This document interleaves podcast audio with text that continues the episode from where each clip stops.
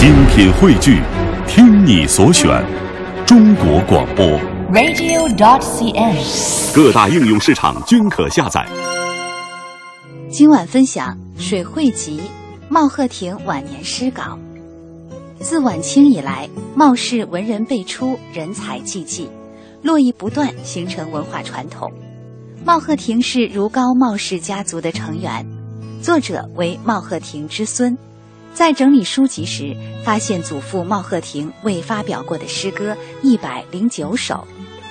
为了让世人对茂鹤亭有概括性的了解，特将他的传略、著作目录、捐献文物、师友交往、为人品德、家庭教育以及社会影响一并介绍，以激励茂氏后人继承和发扬茂氏文化传统，在各个方面奋发图强，为社会做贡献。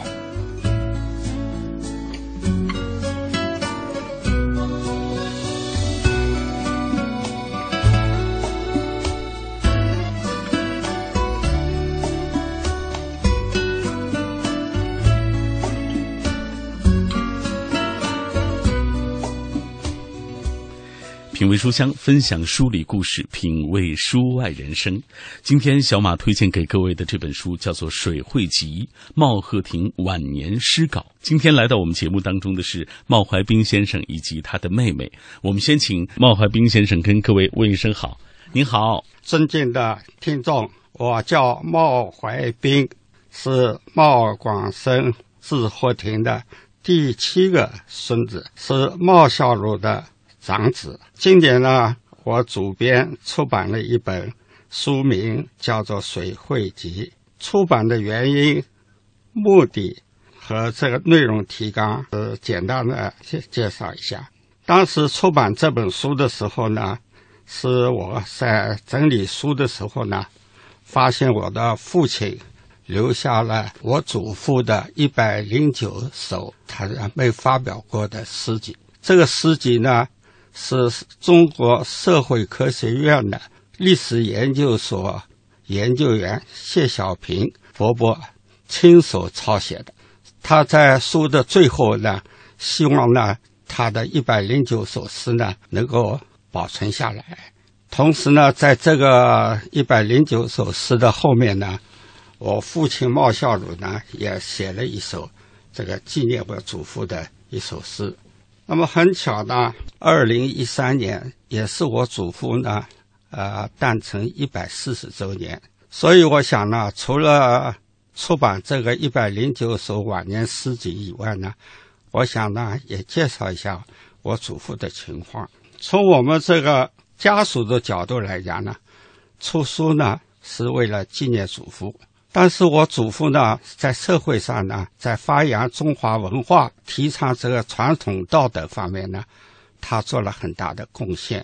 那么因此呢，我想就把这个书的内容呢，就把它充充实一下。嗯，为什么说他是对中华文化和发扬传统文道德方面有了贡献呢？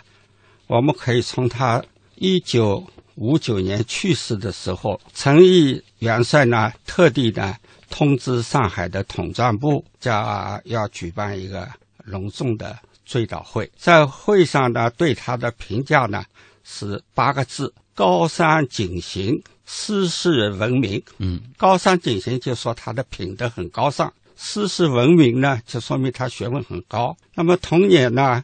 香港呢，呃，张大千啦、钱默啊、易君卓啊，还有胡呃胡汉民的女儿啊，一共三十四个这个文化名人呢，就发起呢在香港也搞了一次追思会。嗯，在追思会上对他的评价呢是这么的，就说贺老的是对这个经史子集无所不通，这个诗词歌赋无所不精。啊，是钱家以来的这个在国学方面的呃佼佼者。嗯啊，这个主要说他的在国学方面的贡献。另外呢，对他的人品也有个评价，就说他是有真性情、真肝胆，肯帮助人。他帮助过许多人。那么从这两方面呢，从香港的这个对他的评价呢，因此呢，我就感到呢。我这本书上除了要发表他的一百零九首诗以外呢，还收集了一下社会上对他的反应，嗯，以及我们子孙对他的啊、感恩。茂广生，生于一八七三年，卒于一九五九年，字鹤亭，江苏如皋人，曾列名公车上书，是中国近代文化史上的著名学者。《水会集》茂鹤亭晚年诗稿这部诗集收录了茂鹤亭晚年未发表过的一百零九首诗歌，以及文化名人研究茂鹤亭的文章。刚才我们听到茂怀冰先生已经为大家介绍了这本书《水会集》。《水会集》它收录的是茂鹤亭先生晚年没有发表过的一百零九首诗歌，以及文化名人研究茂鹤亭的文章，包括他的呃茂鹤亭先生的孙辈对他的怀念。呃，我们给大家介绍一下。茂鹤亭先生，他的本名叫茂广生，一八七三年出生，一九五九年去世，字鹤亭，是江苏如皋人，也是中国近代文化史上的一位著名的学者啊。今天来到我们节目当中的，除了茂怀冰先生之外，还有他的妹妹。呃，我们也请您来跟大家分享几句。各位听众，大家好，我是茂广生先生的孙女，第九孙女。叫茂怀馆。那我曾经在中国居住了四十多年，以后移居澳大利亚。这次回国呢，很有幸的参加这次央广对水会集的做的节目。那么谢谢大家听这个节目。嗯，您今年高寿？我今年已经是七十四。您的哥哥刚刚给我们介绍这本书的茂怀斌先生，他今年八十三岁。八十三岁啊！这样两位耄耋老人走进我们的节目当中啊，为大家来带来的这本书，呃，是他们的祖父茂鹤亭先生晚年的这样一个诗稿集《水会集》，这里面收录的是茂鹤亭晚年没有发表过的一百零九首诗，以及文化名人研究茂鹤亭先生的文章。呃，我们接下来继续请茂怀彬先生，您给大家讲一讲你印象当中的祖父，他是一个什么样的人？祖父呢，他呢是一生呢都刻苦的在读书。他小时候呢是很苦的，因为他六岁的时候呢，父亲就去世了，啊，母亲呢带着他们。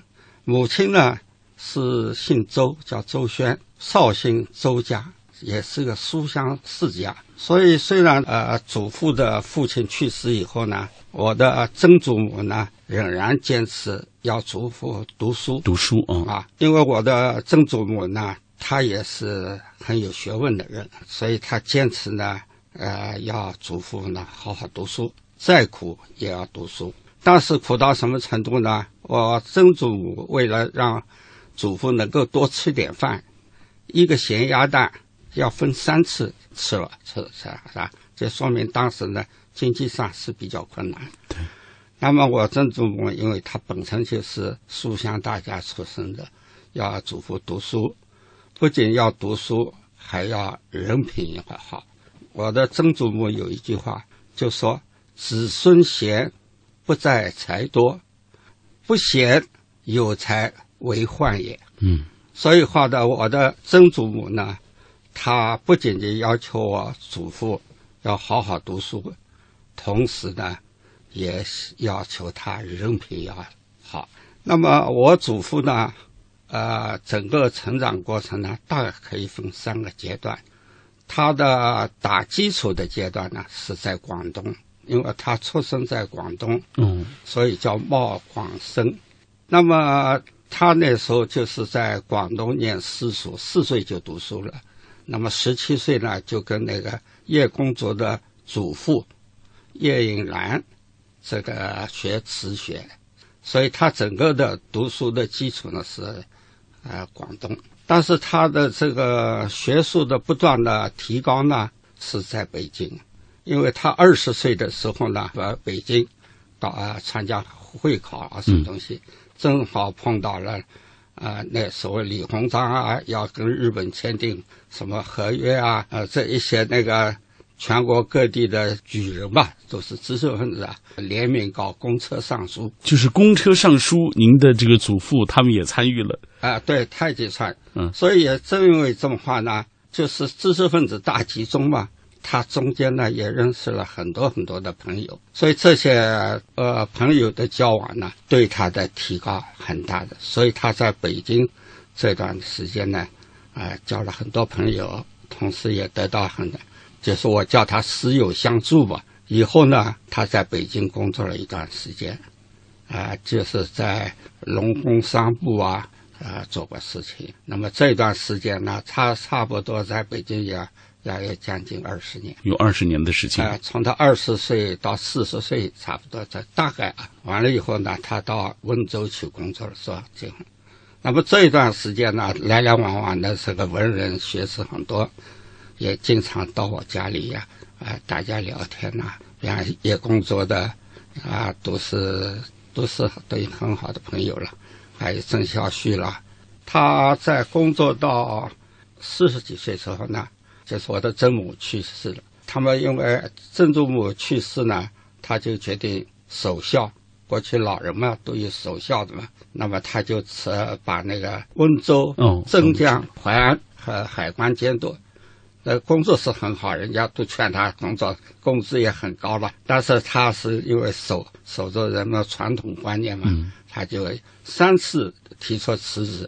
开始人家都要挽留他的，因为他工作很好。嗯他在镇江工作的时候呢，调走的时候啊，是万人空巷送他，而且给他树立了一个叫“茂公德政碑”，这个碑文呢现在还在上。就是说明他的德行都是很哎正直的啊。他在温州工作五年呢，温州的文化界对他评价很高。职务上是搞海关监督的，但他实际上呢，把大量的时间都花在发掘当地的文化，所以他把那个凡是是温州的在外面的呃，从唐宋以来的这些诗人啊、文人啊，他都把它收集了一两千多个人，变成《永嘉诗人集》，专门出了书。哦，所以他温州对对他的感情也很深的。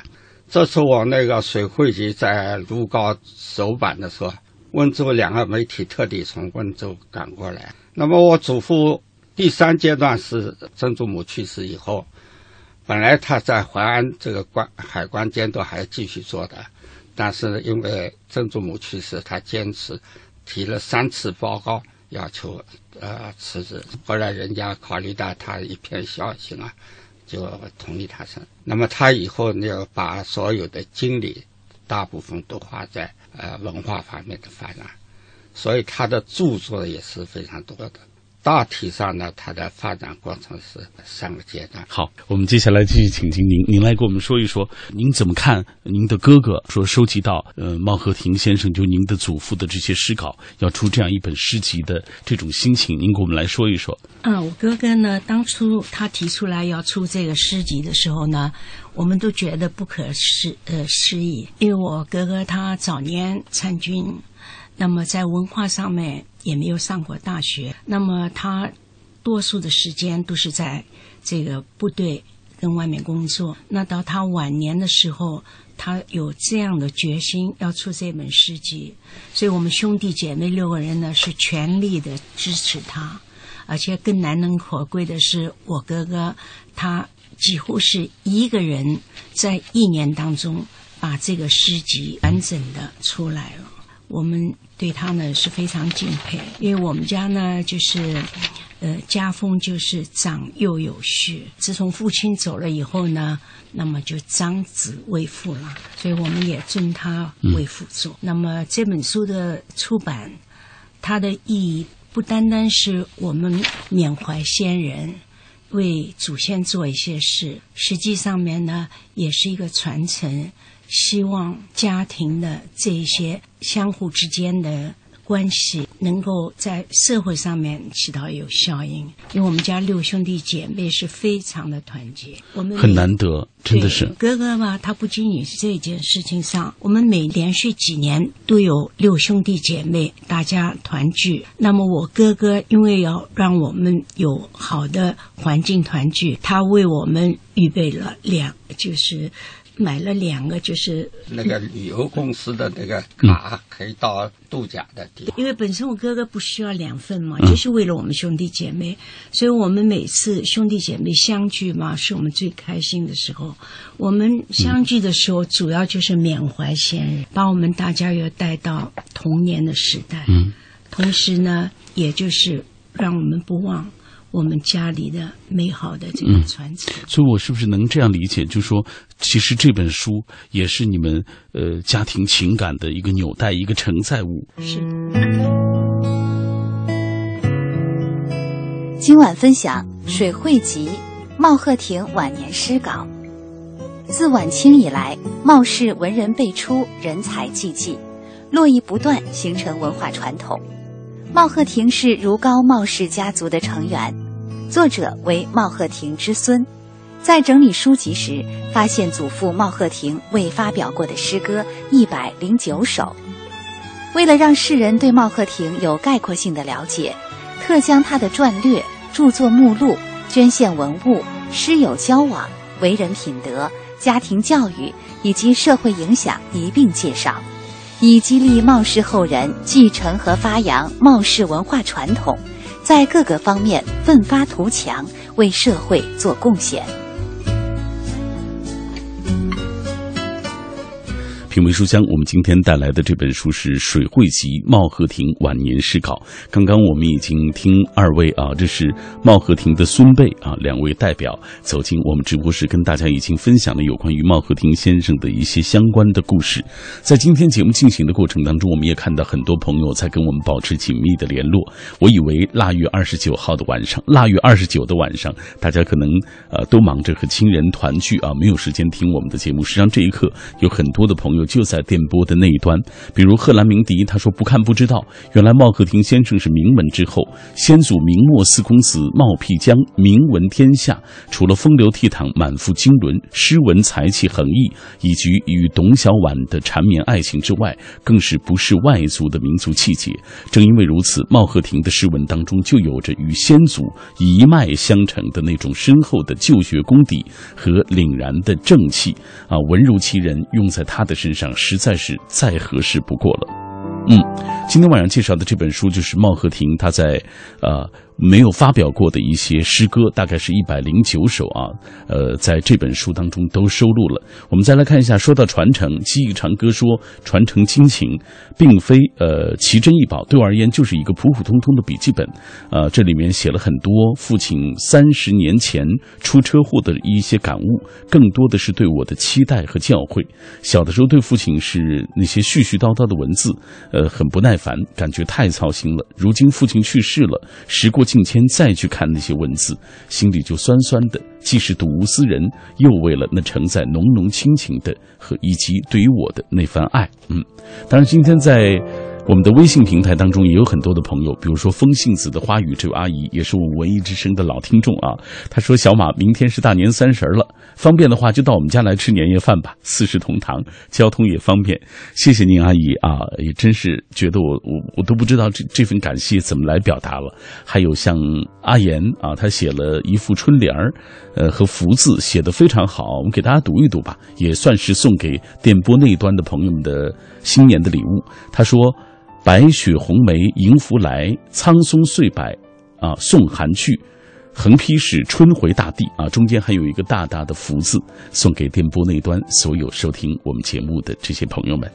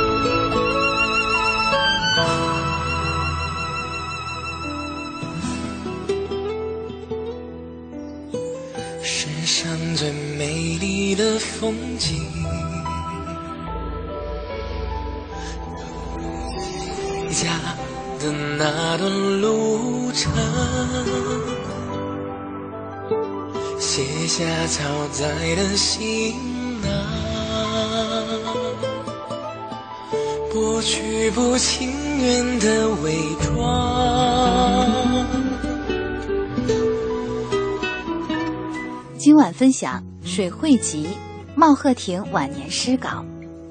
自晚清以来，茂氏文人辈出，人才济济，络绎不断，形成文化传统。茂鹤亭是如皋茂氏家族的成员，作者为茂鹤亭之孙。在整理书籍时，发现祖父茂鹤亭未发表过的诗歌一百零九首。为了让世人对茂鹤亭有概括性的了解，特将他的传略。著作目录、捐献文物、师友交往、为人品德、家庭教育以及社会影响一并介绍，以激励茂氏后人继承和发扬茂氏文化传统，在各个方面奋发图强，为社会做贡献。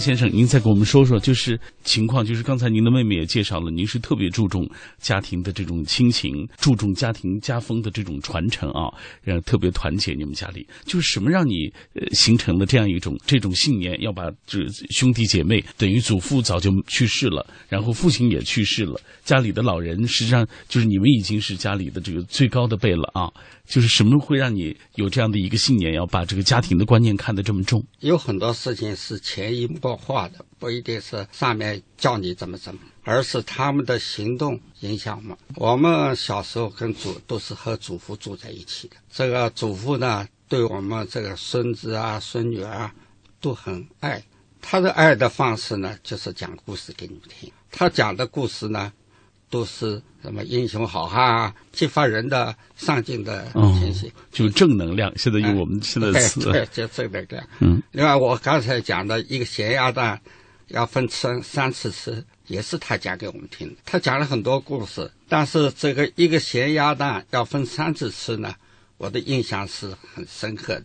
说明祖父虽然很艰苦的情况，到他能够成名，社会上很有地位的一个人，体会到祖父啊很不容易，很不容易。所以这个一个咸鸭蛋分三次吃呢，我给我的孙子孙女儿也讲过。现在他们已经不能理解了，条件很好了是吧？这个不愁吃不愁穿是吧？但是我讲给他们听呢，就说一个人呢，啊，经过苦难的锻炼呢，嗯，容易成才，这是。祖父对我们一样，他很慈祥，经常呃给我们讲故事，就很亲切了。这个家庭是吧？他不跟你讲什么大道理的，他的行动使你感受到家庭温暖。那么我的父亲和母亲呢，也是很善。我的妈妈呢，就是北京原来的大画家贺礼之的女儿。贺礼之呢，我应该叫他外公了。他有六个儿子，五个女儿。但是跟他学画的就是我妈妈，从小跟他这个，所以他在结婚以前，十八岁以前的话，他画的画呢就已经很好了，是吧？他这个人很善良，正因为他这个又有才，人性格又好，所以我父亲看中了他。嗯，因为他的有个哥哥，呃，就是我，我那个外公的第四个儿子啊，是跟我父亲在外语学校。要学读书的时候啊，是同学。他呢，经常有时候要把我父亲叫到家里去玩，啊，玩时间嘛。我父亲一看他们家里也是个书香大家，而且呢，就觉得在和接触当中，就觉得我妈妈这个人很贤惠、很善良。所以他回去以后就跟我的祖父讲，他要娶我妈妈。嗯，那么贺礼之呢，和我祖父也认得。因为他们过去文人之间的交往啊，诗社里面啊，这也认的，所以我祖父对贺家呢也是很熟悉的。因为我祖父的一个观念，有一个门当户对的观念，嗯都是啊、文人对文人啦成比行，所以就特地亲自啊从家里家乡过来，亲自提出这个。那时候都要男的求婚了，嗯啊，我我的祖父呢就啊成，正因为这个整个一个家庭啊，我母亲很善良啊，这个对子女她自己很，那就很关心小孩啊，这是通过她的行动呢，就形成了一个家庭是一个温暖的家庭。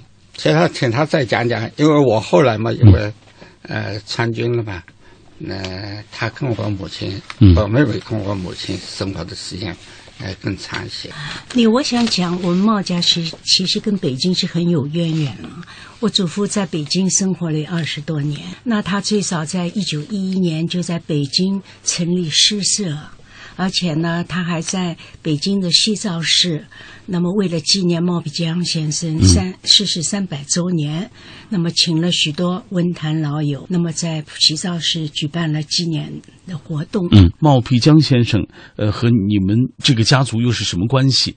冒辟疆呢，是从我冒家第一代祖宗算起呢，是第十二代，嗯、第十二十二二世。我祖父呢是二十世，到我们这里呢就是呃二十二世了。呃，从家族的关系上是比较近一些。那么我再插一句吧，因为谈到冒皮江呢，是冒皮江呢是一六一一年三月十五日生的，嗯就是阴历啊三月十五。我的祖父呢，也是阴历三月十十五日。他本来不是出生叫名字叫冒广生吗？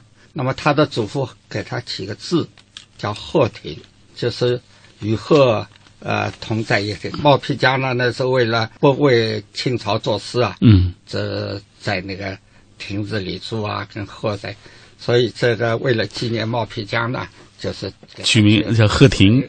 而且呢，我的应该是叫祖父的祖父了，叫文传公，他要求我的祖父呢，就是今后以冒皮江为榜样，是这么一个关系。嗯，所以呢，我祖父呢，一直呢都是，人家也说他像茂皮江，他呢也是以茂皮江的后人自自嗯，所以呃，实际上茂氏家族，呃，它也是一个有传承、有精神传承、呃，有家风传承的这样一个大家大家族啊。刚刚我们说到了母亲，你们在北京生活的那些时候啊，那么我的外公呢，他当时在画坛是跟金北楼汤定之是齐名的，嗯，而且是最早的北京美专的教习。那么他当时在北京是非常有名的画家，正因为是这个书书香人家两家皆亲嘛，所以我母亲她就传承了很多大家闺秀。那刚才我哥哥讲到，我想补充，就我爷爷吧，我太祖母过世的时候，嗯，我爷爷整十三年，夜卧石头，在石枕上面睡了三年。这也是一个，就是古代对先人的一个纪念了给我们说一说，因为像我们这样的年轻人已经不懂这是什么意思了。啊。他就是就是要守孝三年嘛。那守孝三年当中，爷爷除了就做文献工，什么也不，晚上他睡觉要睡在一个石头做的枕头上面。那不是很难受吗？呃，但是这就是古训啊。那么还有一个就是我我太祖母过世了以后，我我祖父就是用了三十年的时间，请了几十位书画家为纪念太祖母，那么画了二十四页的写经图，有正册副册，那么纪念他的母亲。为什么我们家兄弟姐妹能够那么相亲相爱？为什么我们对老人能够这样的尽孝道？这跟祖父、父母的给我们的这个身教是离不开的。因为我的父亲跟母亲，母亲九十五岁的时候过世，一直是跟我最小的弟弟一起过的。那么我爷爷呢？他从来没有训斥过我们小孩子。我的姑奶奶，就我爷爷唯一的妹妹，小时候是由寡母把他们带大。那么到晚年的时候，我姑奶奶呢生活比较拘急，那我爷爷呢就很不割舍的把一个家传的青铜网镜，上面有网纹，那么就卖了。当时得两千块，那这是解放初，嗯那是很多钱。那一千块留给自己，一千块就给妹妹，每个月按月补贴我的姑奶奶。我姑奶奶也很有骨气，她不肯收。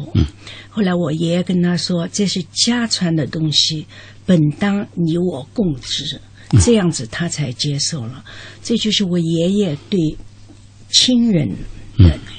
那我爷爷对朋友，他也是非常的，就是关心。嗯，呃，大家都知道章太炎老先生，他太原书院嘛，就是我们国学大师。他去世以后，就在解那个解放初期，他的夫人生活非常的拘结。那我爷爷就亲自找人向统战部反映情况，让他的生活有了安顿。那么，解放初期的时候呢，那个百呃百业带举了，那么那些画家了，就在海上海的这些画家，一般来讲生活都非常聚集。那么他们当时呢，就是画脸盆跟那个痰盂的那个画，我知道您知道。我知道。那上面画，那么这样子维持生活。我爷爷那时候呢，已经开始拿到文管会陈毅总理亲自给的这个职位，就是文物保管委员会的这个顾问、特约顾问。他每个月把他工资的五块钱省下来，嗯，因为五块钱在当时也算不错啊，对。那时候一个大学生才四十几块、三十几块嗯。他把五块钱呢就请这些就是不得已的这些画家，其中包括唐英啊、蒋寒汀啊、钱寿铁啊、嗯。吴青霞啊这些，他们都来的。哦。那总是一做饭，这个五块钱呢，就是请外面来的厨子买一个鸡，这个鸡的汤是熬粥，所以我们当时呢就笑称这叫鸡粥宴。嗯，那么鸡肉跟那个鸡杂呢，就分别做两个菜，另外再请厨子预备几个下酒菜。嗯，那么就和这些画家每个月聚会一次。嗯。这些画家后来上海花园成立了以后，我爷爷还是尽力的推荐他们进了花园当画师，所以这些吧都给我们幼小的心灵嘛，就是一个很深很深的，就是我们要重亲情，嗯，重友情，要帮助。我们从小就有一个就是同情弱者的心。对。到我们的兄弟姐妹长大以后吧，我们一直就是还到到目前还保持一个助人为乐的这个一个很觉得这是很平常的事情。，所以有了爷爷这样的榜样的作用，所以就不难理解你们彼此之间的这种亲情的呃团结，比如说彼此接济啊，彼此帮助啊，包括帮助弱者等等啊。茂广生，生于一八七三年，卒于一九五九年，字鹤亭，江苏如皋人，曾列名公车上书，是中国近代文化史上的著名学者。《水会集》茂鹤亭晚年诗稿这部诗集收录了茂鹤亭晚年未发表过的一百零九首诗歌，以及文化名人研究茂鹤亭的文章。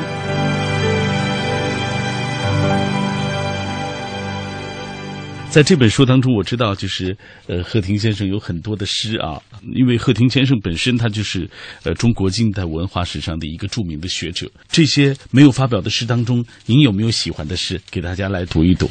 有，我有一首最喜欢的，就是我爷爷在我父亲十六岁的时候，当时父亲的这个写写诗的功力已经不错，那么受到当时文坛的这些老人、诗坛老人，他们对对我父亲非常的嘉许。那么我的祖父就写了一首警示的诗诗，嗯。那么这首诗呢，就是实际上是爷爷对做学问、对孩子的一个，就是一个训导，就是我们后代看了也觉得是终身受益。嗯。我想把这诗呢念给大家听一听，因为我爷爷写诗呢，他是深入浅出，那么让一般的人都能够很容易明白。嗯、对，就像李杜的诗：“我有五男儿，凡也得物比，书求南北通，自解行深别。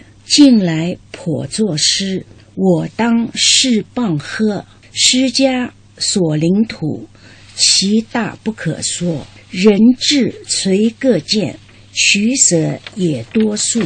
莫守一家言，死法七世佛。数典须深用，深思要显出。哀乐发当前，学理及平日。情有余语文，脱手自秘密。能令老妪解，只在词意达。时闲勿兼悔，终是自者失。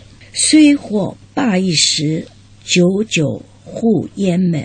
作诗贵性情，一锅一掌雪。如人腹中许言，在我弦上发。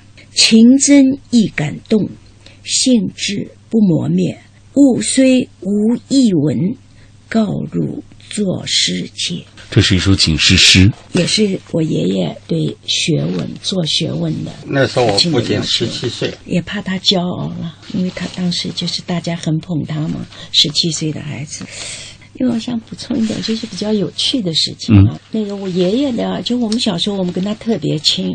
我爷爷对我们这样，我们是终身难忘。不是他从来没训斥过我们，但是爷爷对我们嘛是很非常的关爱。我们念书什么，他都很关心。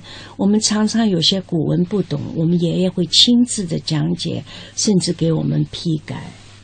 那么爷爷对这个节气。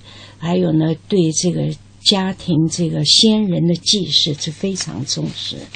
那么元宵的时候，他一定给我们孩子买了这个兔子灯，到巷子里去，嗯晚上去玩。那么到这个端午的时候，他会给雄黄酒在我们每个孩子的额上画上个黄字，就是去邪。到那个夏天的时候，我爷爷一定呢是吩咐。就是家里的佣人给我们孩子熬绿豆汤，还有熬酸自制酸梅汤，那么给我们解暑。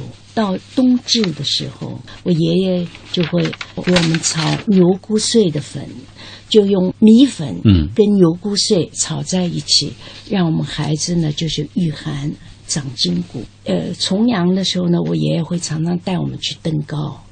那实际上也是励志的，嗯，所以爷爷做的这些也沿用到我们这一代，所以我们对我们的下一辈哈，也像我哥哥什么特别注重，就是传统的教育，嗯呀，那所以爷爷这些东西吧，都是无形中在我们就是尊重这个习俗，嗯，我们家如果有先人的生辰死忌。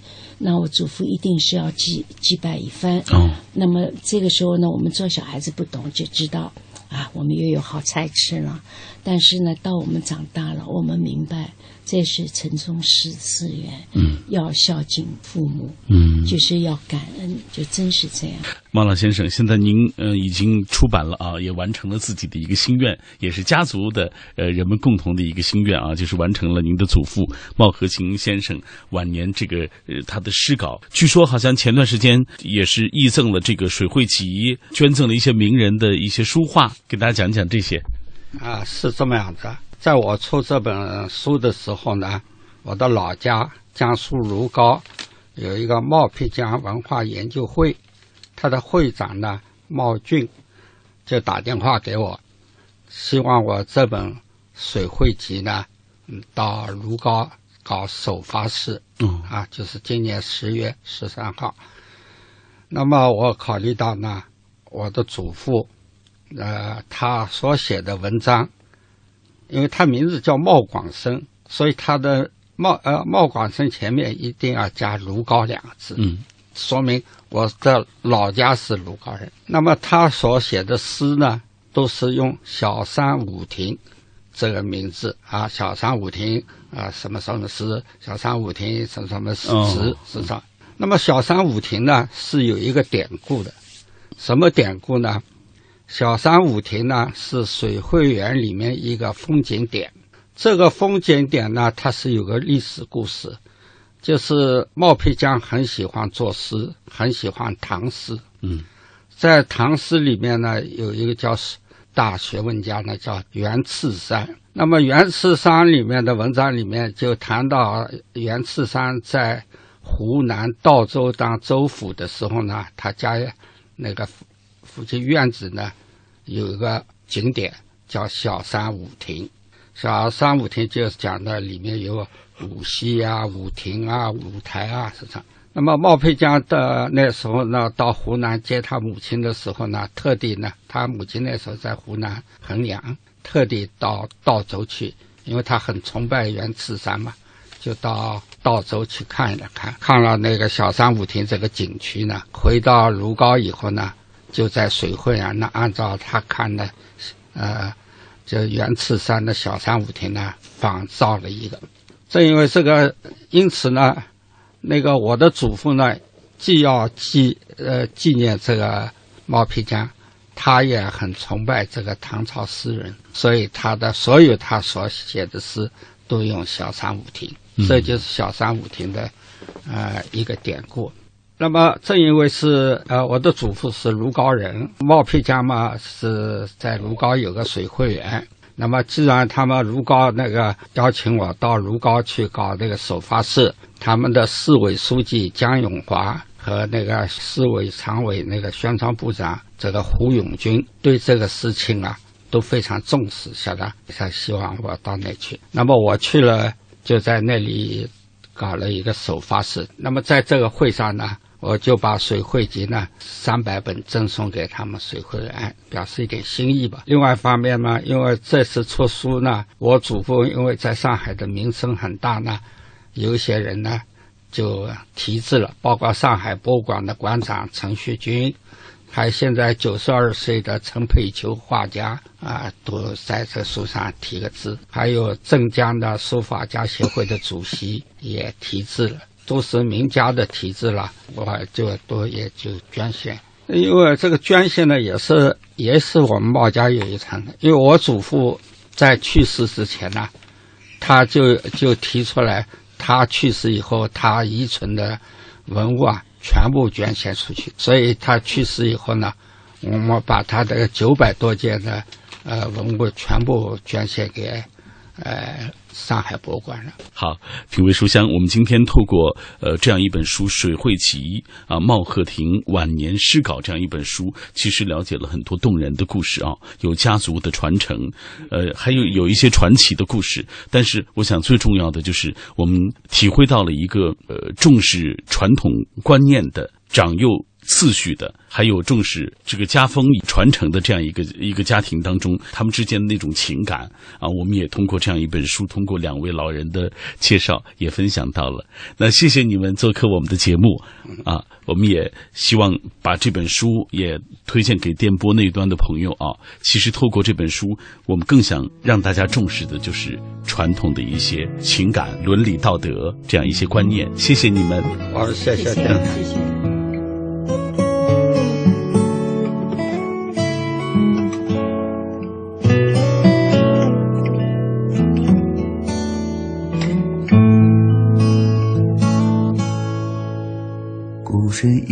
在这陌生城市飘，难免磕磕绊绊，爬起跌倒。心里时常涌起家那温馨的味道，日日夜夜魂牵梦绕。这些年来，生活催促着脚步，眼泪或者汗水流了不少。每当我在想起。家那温馨的味道，胸中力量熊熊燃烧。家的味道是爸爸。